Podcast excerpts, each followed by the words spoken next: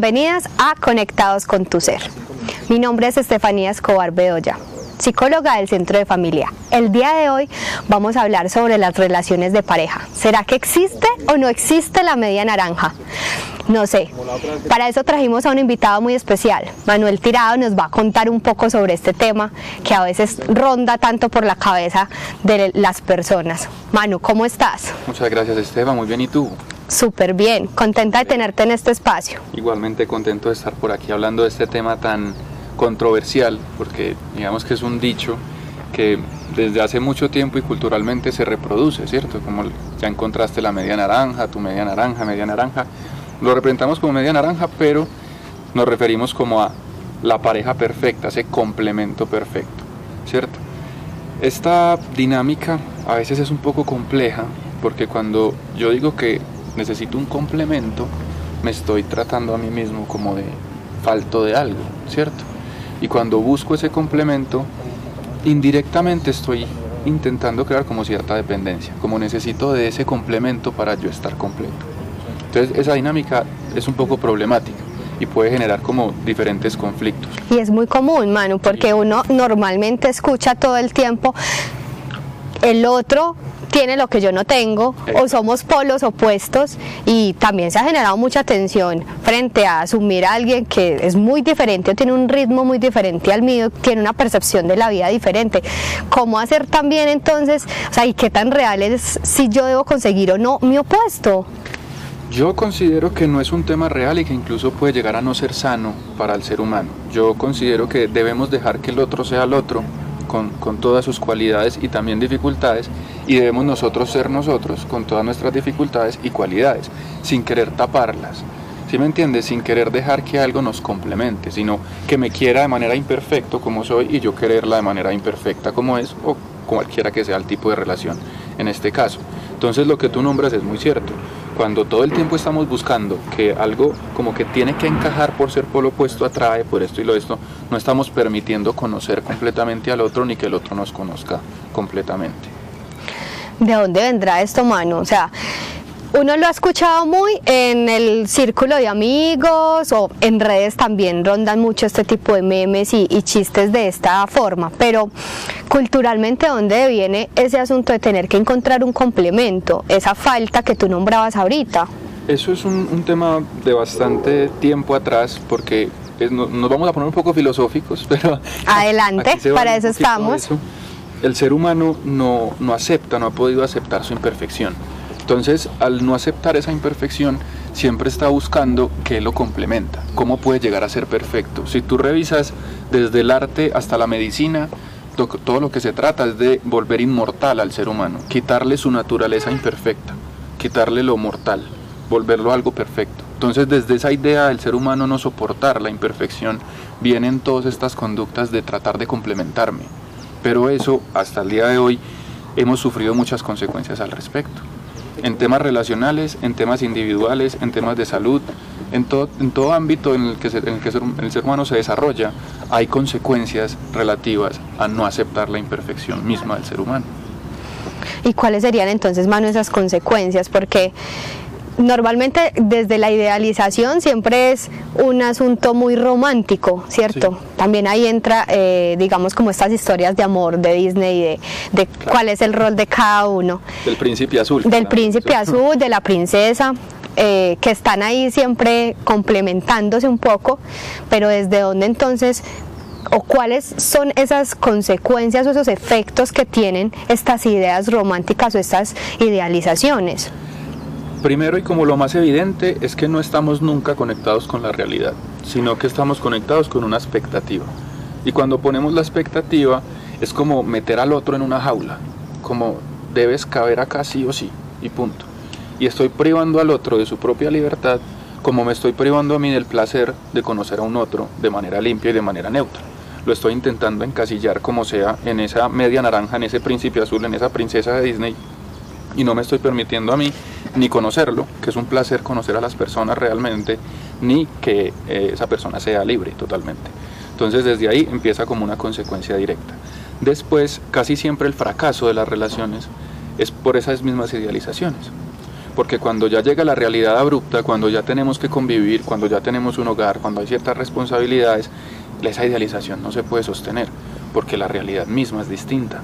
Entonces, entre más realidad haya, menos espacio para la idealización, y da como ese choque, como no es lo que yo pensaba, no es lo que yo imaginaba, no es lo que yo creía, y todas las relaciones del ser humano tienen como etapas. Hay una etapa de idealización que podemos decir que es normal mientras conocemos a la persona, pero hay que tumbar esa idealización. Si yo me quedo ahí, el choque va a ser mucho más abrupto en un futuro.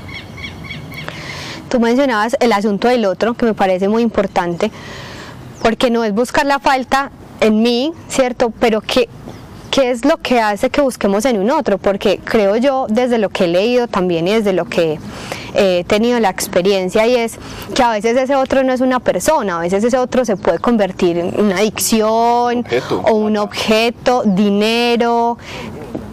¿Cómo o qué, nos impulsa a que sea un otro con mayúscula y no un otro singular que a veces intenta o intentamos suplir esa falta? Nos lleva al hecho de que ese otro mayúsculo es más difícil de identificar, por así decirlo. O sea, cuando es un otro minúsculo, digamos que yo me acerco, tengo la relación, pero vi que no me satisface.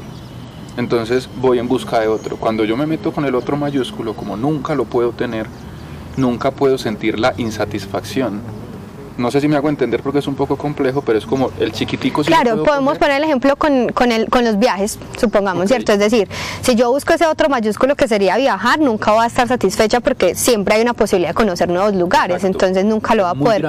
No me voy a poder frustrar o tumbar la idealización como estabas nombrando ahorita, entonces. Pero opera, eso opera en lo imaginario, es decir, ese otro grande nunca se va a conseguir, nunca.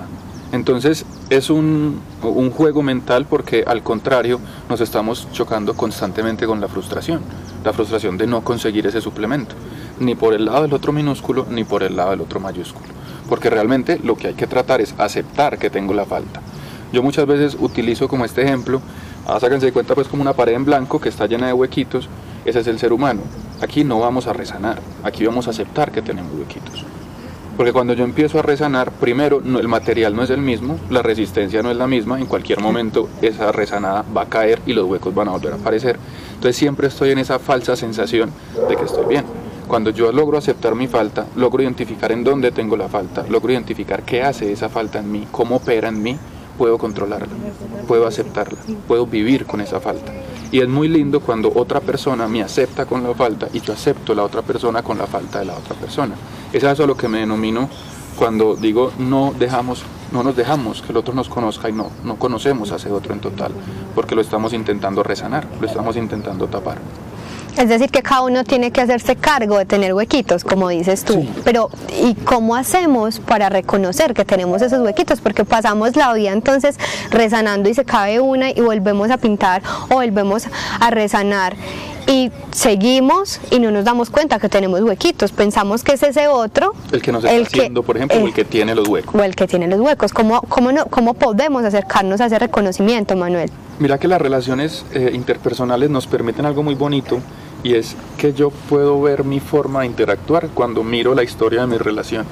Entonces, por ejemplo, si hay algo que se ha repetido constantemente en mis relaciones, celos, inseguridades, ese tipo de aspectos, me da a entender que posiblemente sea yo el que tiene ese huequito. Si en todas mis relaciones ha aparecido una constante, en lugar de responsabilizar a 6, 7 personas distintas de que suceda lo mismo, lo más lógico sería, venga, yo me voy a hacer responsable de esto, voy a intentar eh, identificar en mí, porque la forma más sencilla es precisamente con los huequitos nos hacen, eso se llama la manifestación del síntoma. Esos huequitos nos hacen tomar acciones o nos hacen construir hábitos que no son saludables. Ningún huequito hace un hábito saludable. Todos los huequitos generan, pues la, la necesidad de tapar huequitos genera hábitos que no son saludables. Entonces se pueden identificar porque por ejemplo el tabaquismo, el alcoholismo, el mal dormir, la mala alimentación, el mal relacionamiento, el poco autocuidado, todas estas son consecuencias de resanar el huequito, resanar, resanar, resanar, resanar. Cuando yo identifico, por ejemplo en mi caso, hablemos en mi caso, hay un duelo en mi vida desde hace mucho tiempo, que es de mi padre desde la infancia, y obviamente hay un factor que acarrea un duelo en la infancia, que es que yo no era suficientemente consciente para tramitar el duelo en esa edad, ¿cierto? Por lo tanto, cuando fui creciendo, sobre todo en la adolescencia, esa falta, ese duelo que nunca se resolvió, empezó a generar diferentes síntomas. Sobre todo en el autocuidado. ¿Por qué? Porque tiene una relación directa el no cuidarme, el no mantener mi vida con el duelo, con la muerte de un otro. ¿Cierto? Es como si en algún momento estuviese buscando también morir, también encontrar. Entonces cuando yo empiezo a indagar sobre mí mismo, obviamente ir a terapia es un factor supremamente importante para el autoconocimiento, pero también se puede hacer un proceso de autorreflexión y de autocrítica propio, pero sí recomiendo el apoyo profesional siempre. Uno va encontrando que todos estos huequitos están conectados entre sí, no son como huequitos solos. Hay una coherencia entre cada uno de esos huequitos y casi siempre nos dirigimos a la misma problemática que nunca resolvimos. Entonces la invitación es a leer un poco de nosotros mismos, a escucharnos, a ir a donde un profesional, terapia espiritual, dejo a decisión de cada quien ese profesional que lo acompañe, pero un profesional que invite al autoconocimiento. O sea que finalmente podemos ir diciendo que este asunto que resuena tanto en las relaciones de pareja de no he encontrado mi media naranja o necesito mi polo puesto, no se refiere al otro, se refiere a, claro, que yo me siento incompleto en esa falta y realmente la media o lo que falta no le corresponde al otro, lo tengo que buscar para mí. Eh, Construirlo yo, determinarlo yo. Y digamos que lo que a mí me gusta decir en las relaciones de pareja es, no vamos a buscar la media naranja, vamos a buscar otra naranja que nos ayude a hacer jugo pero no vamos a buscar nuestra media naranja porque eso no, esa es nuestra responsabilidad.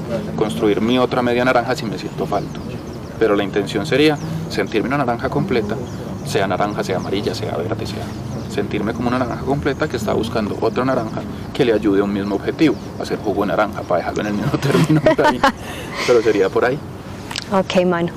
Gracias por acompañarnos. Yo creo que Manu hoy nos trae una reflexión muy importante y nos deja ver ¿Cuántas veces nosotros hemos culpado al otro o hemos puesto la responsabilidad en el otro cuando en realidad quien debe hacerse cargo de eso que nos falta o eso de lo que nos quejamos o nos genera angustia somos nosotros mismos? Solo en medida de eso y en la medida en que podemos hacer algo es que como dice Manuel podemos hacer jugo con esa otra naranja que también tiene su historia y que también está resanando un montón de cosas en su vida les dejamos la invitación abierta. El proceso de autoconocimiento no es fácil, pero una vez lo empiezas es un camino muy bonito porque es un, camino contigo mismo que a veces necesitamos también, como dice Manuel, esa orientación por parte de un profesional o de un otro que nos acompañe en este proceso de reconocimiento.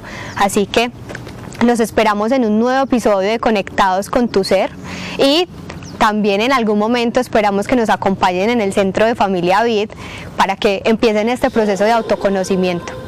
Muchas gracias.